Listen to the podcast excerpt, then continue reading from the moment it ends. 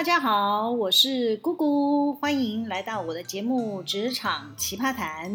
今天我想要来跟大家谈谈在工作中注入热情这件事情。我最近呢，看到身边很多的朋友到公司来工作，完全不带劲哦，连走路也是慢吞吞的，仿佛是电影进入了慢动作播放的模式。当然，一方面也是疫情的关系啦。我们公司是少数还在继续工作的企业。没有安排居家办公，有些人可能觉得很闷，想跟上潮流，在家耍废，还能够领薪水。我好像在影射居家办公的人都无所事事哦。好啦，我们是私人的企业嘛，薪水是要靠大家每天来上工赚取，所以呢，我们是没有资格居家办公啦。好，回到主题。呃，那我观察呢，假若呢长期处在这种缓慢的工作氛围啊，是会养成一种习惯，人就会慢慢的放松，变成了与世无争，凡事也变得无所谓咯。每天意兴阑珊的在等下班，这种氛围啊，假若是在呃 M G O 这种非盈利机构里工作还好啦，因为等着你分配的资源的人越少越好。代表这个社会呢是不缺救济这件事，但是对一个需要与外部竞争、与对手拼搏、抢市占率、拼创新、拼技术、拼品质的企业而言，呃，假若里面都是充斥这种员工的话呢，嗯，可以预见这个企业可能准备要进加护病房了。那假设他们公司股票有公开发行啊，那你就可以不用纳入考虑了哦。Hello，你们懂我的意思啦。好，在这种缓慢的工作氛围里呢，是会传染的。所以呢，这次我的佛心又来了，我想帮大家找回工作热情。听到这里呢，可能有人会嗤之以鼻的说：“吼，姑姑姐，你又在打高空啦，薪水这么少，福利这么差，怎么可能会有热情啊？”如果再加上主管机车、同事难相处，真的可以准备打道回府，不必干了。诶，在你提出这些抱怨的同时，可能要先想想，当你接到这家公司发出的 offer letter 的时候，你是出于什么样的心情？是欣然接受呢，还是迫于生活无奈不得不接受呢？好，假设你觉得这家公司付给你的薪水太少，福利很差。那你当初为什么要委屈自己接受这份聘雇呢？更何况你还准时来报到嘞。好，所以呢，我们是不是应该诚实的面对问题？你在来这家公司之前呢，对这份工作是有些什么想法？那个触动你决定赴任的初衷是什么？你还记得吗？不管你是出于对这家公司的期待过高，还是迫于生活的无奈，既然来了。就该拿出本事完成任务嘛，总强过每天抱怨的好吧？假若你持续失去对这个工作的热情，主管交办你的任务，你抱着可做可不做的态度，你知道吗？损失最多的可能还是你自己哟。为什么自己会是损失最多的呢？因为时间就是金钱吗？不要说你是按月有领薪水这件事情，领薪水只是个表面，往深层里探究呢，你在这里投入了你的青春，却虚掷了光阴。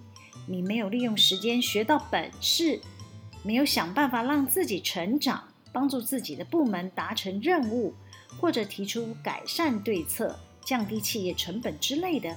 当你没有做出任何的贡献。我相信你的考绩应该也不会好到哪里，晋升也轮不到你，调薪奖金就更不用说啦。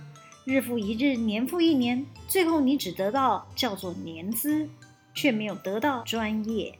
若不幸遇到公司要精简人力，像现在是疫情期间呢，很多老板发现，哎，我既然用了一半的人力居家，公司还是能够继续运作。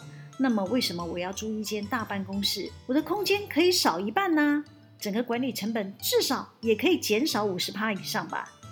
假设你的老板正在盘算公司费用精简的计划，你还是选择对你的工作提不起热情的话，那你可能是最快被牺牲的那一位哦。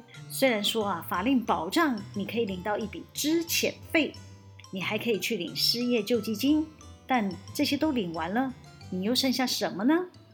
所以啊，既来之则安之，就把职场当作是你的试验场吧，看看自己有什么本事，可以做到什么位置。今天呢，我来分享我的故事。我在三十五岁的时候呢，转职进入了一家企业工作。大凡人都会抱怨的事呢，我也曾经抱怨过，但我很快就修正自己，朝积极正面的做法去改变我的命运。我是怎么做到的？其实很简单，就是对工作注入热情，即便环境同侪的不友善，我也是正面看待。坚持，唯有自己的努力才可能扭转乾坤。好，我先调整心态。我告诉自己，Holy God 仔哦，这家公司没有嫌弃我是已婚，而且年纪还不小了。好啦，我们当年那个时代呢，是没有什么就业服务法的保障，职场有个不成文的规定，就是有任用这个年龄的天花板。最好年纪就是不要超过三十五岁啊，所以我就会感恩他们愿意发任用通知书给我。但我看到新公司给的 over later，内心里面还是有点小小的失落。呃，这个失落的原因是呢，跟我之前的工作相比呢，薪水足足少了快一万块，而且呢，没有主管的 title 哦。嗯，哪有人会找工作薪水还倒退路的呢？就是我啦。哈，好，想象一下。假如呢，我们要做一张转职的优劣比较表，分析各个构面，从薪水、职位、交通、工时各个项目的评比下来呢，新公司应该没有一项是能够胜出的。但是呢，我正视自己内心的声音，我非常想要转换啊！我心里想，我如果不赶快趁三十五岁以前呢离开这家公司，我就不知道后面还有没有其他的机会在眷顾我。所以呢，我就放弃比较高的薪水，啊、等于就是自动减薪了啊，没有主管的头衔，加上呢，每天通勤工作呢，需要长达十二个小时，还要从最基层的助理管理师的这个职位开始做起，当然包括我的家人、我的朋友，甚至我前东家的主管，没有人支持我。转换跑道，每个人都骂我说：“你是疯了吗？放着钱多事少、离家近的工作，你不要跑到开车要四十公里的地方来，工时又长，孩子又小，家里谁来照料呢？哦，尤其是我的婆婆啦，为了我转换新东家啦，每天要很晚回家，不能煮晚餐。老人家念我足足念了六年，直到我这个前东家倒闭，积欠工资，他才闭嘴不念。好了，这是题外话。我要表达的是呢，我们要相信自己有远见，只要自己有能力，就不怕到新公司的主管看不见，薪水一定会跟着我们的能力调升起来的。我还记得自己啊，第一天报到的时候呢，就感受到孤独跟落寞啊。我跟同部门的同事呢，并没有坐在同一个办公区，我像被孤立似的呢，放在了呃采购部门的座位区。无形中呢，我就跟同部门的互动呢，像是有一座高墙在阻绝。更惨的是呢，我的主管竟然没有给我个人电脑，很多的联系都是透过电子邮件在发送。呃，更何况呢，我负责的工作就是招募跟教育训练的，我需要电脑跟外界联系。但我的主管就告诉我说，啊、暂时不需要配给我。假如我要用电脑呢，请我到公用区去。呃，各位知道我们办公室的公用区要走多远吗？从我的座位要经过两个走道，跨过三排的座位区，哈，大概一排呢，含走道大概是有这个两公尺宽，然后呢，长度大概有三十公尺，啊，你才会有电脑可以用。呃，我相信很多人遇到像我这样的工作环境，可能会立即掉头走人，哈，呃，但是我没有，我忍下来了。呃，我隔邻坐着一个采购的同仁，他就偷偷的告诉我说，啊，在我之前呢，这个位置已经换了六个人了。啊，他语重心长的说啊，希望我能撑下去。我也明白哈，为什么有六个人待不住要走啊？因为工欲善其事，必先利其器嘛。没有给人家电脑，怎么可能把事情做好呢？所以呢，我终于了解我那个主管为什么不给我电脑哈，因为他大概认为我也待不下来。好啦，坦白说，刚来的第一个月哈，真的做得非常的痛苦哈。为什么呢？因为每天开车要开一个小时才能来到公司啊，因为路上会塞车。然后呢，你用个电脑呢，还要跑来跑去。那当我在公用区使用电脑的时候呢，我就没有办法接到应征者的电话，那影响我的约人的到谈率。面对这样不友善的工作环境呢，我也兴起说算了算了，不如归去吧。就想追随前面的六个壮士的脚步啊！但是我转念一想哈，我既然放弃了钱多事少、离家近的工作，不就是为了想证明自己的能力？为什么不再试一试呢？况且我每天都要约人来这个公司面谈，呃，假如我自己都不能认同这个环境，我要怎么说服别人愿意来这里工作呢？啊、所以当我这个转换念头以后呢，我就开始规划我的工作模式。我为了让自己工作很有效率，我就安排早上呢，我就在我自己的座位区负责联系事宜啊，啊、包括打电话约面试啊，跟需求单位的主管沟通啊。下午呢，我就到公用去看人力网站的履历表啊、将合适的人选呢转寄给需求端单位的主管，再利用时间建立训练记录跟安排课程的通知。我还调整我座位的那个分机音量。调得特大声啊！当我坐在公用区工作的时候呢，我就可以分辨出我的电话铃声啊，我就可以用代接的方式呢，把我的电话接起来哈。你看我真的是费尽了好多的心机哈。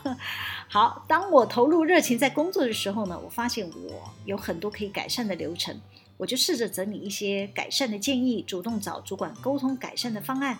渐渐的，我的主管发现我的想法可行，就愿意放一些专案改善的工作给我。这时候呢，我就提出啊、要有个人电脑这件事情。但是呢，我的主管呢就同意，我们部门可以买一台，但是要让部门的同仁跟我一起共用啊。电脑放置的位置呢，就离我座位比较近的一个空间哈，就我只要跨一个走道就可以使用了。啊，虽然方便我使用啊，但是我还是觉得。我常常要跟人家抢电脑哈，心里还是不太舒服，但我还是很很快的去克服这个不舒服的念头哈，用乐观的态度想啊，反正我可以少走一点路就好了哈，我就没有继续纠结。好，各位朋友，你们猜猜看，我什么时候才有了专用电脑呢？哈哈，不夸张，我到职一年半以后啊，当时我都已经晋升课级主管了哈。那有一天呢，我抢出了离我座位最近的电脑，然后呢，我就跑去了较远的公用区做报告。那刚好我们大老板呢经过，他就问我说：“哎，你怎么不坐在自己的座位上工作呢？”那我就回答他说：“哦，我没有个人电脑。”大老板才发现到我悲惨的遭遇。好啦，因为我常常要代替我的主管哈到会议室呢进行专案报告。所以呢，我们的大老板立刻就明白了发生了什么事啊，他就马上交代了我的主管，要帮我添购一台专用的电脑。你们听到这里可能要为我叫屈了，但说真的，我真的不以为意啊，因为我找到每天可以让自己精神奕奕来工作的原动力，那就是对自己的工作充满了热情。我喜欢帮助想找工作的人安排工作，我喜欢帮助缺工的主管赶紧找到好员工。我喜欢同仁问我法令的问题，我喜欢帮人解决所有的疑难杂症。我在帮助人的过程中呢，我也增进了自己的技能，赢得了主管跟同仁对我的信任与肯定。所以我认为，对环境失望、对主管失望这些状况，每天都有可能发生。重要的是你怎么转变你的失望。我不想选择接受失望，或者被动等待奇迹出现。摆烂、抗争都不是让失望可以有所改变的好方法。既然人生都不会完美，我们就想办法跟不完美的人生和平相处，这样你才能有目标，一步一步的往前迈进，慢慢将失望转变成希望。当人生开始燃起新的希望的时候，你会愿意为了这个新希望多做一些努力，多一些想法，自然而然，你就会注入你的热情在你的工作表现上。好啦，今天就先跟大家聊到这里。喜欢我们今天聊的主题吗？可以帮我们留言、按赞、分享、订阅，每周日都会有更新的内容上传哦。要记得追踪我。谢谢大家的收听，我们下次见喽，拜拜。